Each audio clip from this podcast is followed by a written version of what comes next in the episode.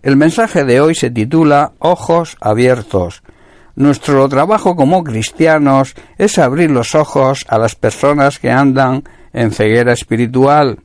En el libro de Hechos capítulo 26 versículos 16 al 18, Pablo relatando su conversión ante el rey Agripa, recordemos que Pablo antes era Saulo y perseguía a los cristianos, dice así, pero Jesús me dijo, levántate y ponte sobre tus pies, porque para esto te me he aparecido a ti, para ponerte por ministro y testigo de las cosas que has visto y de aquellas que me apareceré a ti.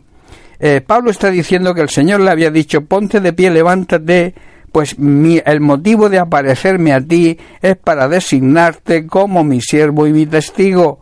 Deberás contarle al mundo lo que has visto y lo que te mostraré en el futuro. Jesús le dice a Saulo que a partir de ese momento se convertiría en su siervo, o sea, en su obrero, en trabajar para él, y también sería testigo, daría testimonio de lo que Cristo hace en la vida de las personas, y esto debería contárselo a todo el mundo. Versículo 17, librándote de tu pueblo y de los gentiles, a quienes ahora te envío. Versículo 18, para que abra sus ojos para que se conviertan de las tinieblas a la luz y de la potestad de Satanás a Dios, para que reciban por la fe que es en mí perdón de pecados y herencia entre los santificados. Te he rescatado de tu propia gente y de los gentiles, de los incrédulos, y ahora te envío a ellos para que les abran los ojos a fin de que pasen de la oscuridad a la luz y del poder de Satanás a la santidad de Dios y a su poder.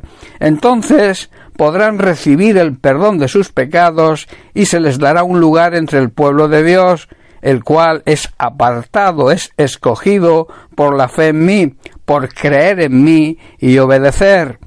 Una de las cosas que resumen la obra del poder de la gracia de Dios se podría resumir con las palabras de Jesucristo a Saulo y que era el propósito de ese encuentro que tuvo con él, cuando le dijo Te elegí para que los gentiles, o sea, los incrédulos, se conviertan de las tinieblas, o sea, de la ignorancia y del pecado, a la luz, a la sabiduría divina, a la verdad y a la santidad, y se conviertan también de la potestad de Satanás a Dios, o sea, ser libres del poder de Satanás y entrar y estar bajo el poder de Dios.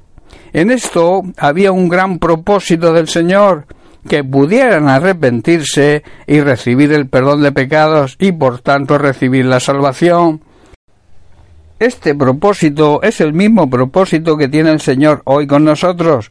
Nos ha elegido para que podamos abrir los ojos de todas las personas que nos rodean y que andan con una venda que cubre sus ojos, quizá por una religión, y que no les permite ver la verdad y la realidad del Evangelio, y lo que realmente significa la salvación que Dios ofrece a través del sacrificio de su Hijo Jesucristo.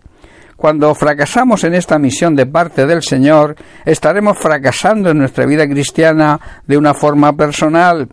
Cuando nosotros hacemos nuestro trabajo de llevar a cabo este propósito del Señor, las personas que escuchen nuestro mensaje, cuando vean también nuestro testimonio, empezarán a recibir del Señor ese perdón y la salvación al arrepentirse.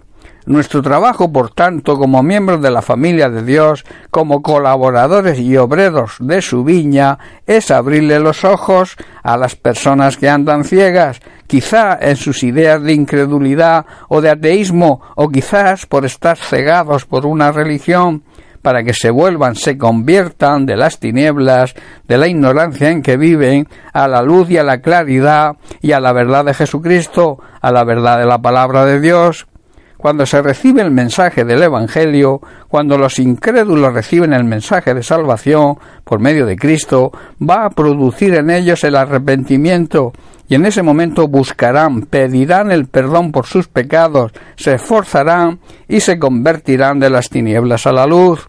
En ese momento se produce lo que se llama el nuevo nacimiento.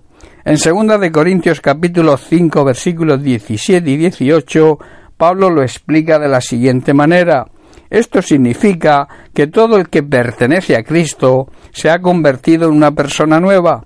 La vida antigua ha pasado, una nueva vida ha comenzado. Y todo esto es un regalo de Dios, quien nos trajo de vuelta a Él mismo por medio de Cristo. Y Dios nos ha dado la tarea de reconciliar a la gente con Él, la tarea de abrirles los ojos. Cuando una persona ha nacido de nuevo, ha pasado de ser creación a ser hijo o hija de Dios, y al entender que es una nueva creación por medio de la obra de Cristo, sabe también que esto es algo que Dios regala. Su vida cambia, hay una transformación total y todo lo que hacía antes ahora no lo hace. Sabe que ha comenzado para él una nueva vida. La salvación significa que Jesucristo se convierte en nuestra justicia, que podemos presentarnos ante Dios sin sentirnos culpables, Jesucristo asumió nuestra culpa y nuestra sentencia, y entonces estamos en una posición donde podemos recibir de Dios todas las bendiciones que tiene para sus hijos. A partir de ahí debemos ser partícipes de llevar a cabo el mensaje del Evangelio a todos aquellos que nos rodean y que puedan abrir sus ojos espirituales y recibir la salvación. Hemos sido elegidos, igual que Saulo, para abrir los ojos de los incrédulos. Es nuestra obligación y es nuestro compromiso. Bien, pues hasta aquí el mensaje de hoy. Que Dios te bendiga. Un abrazo.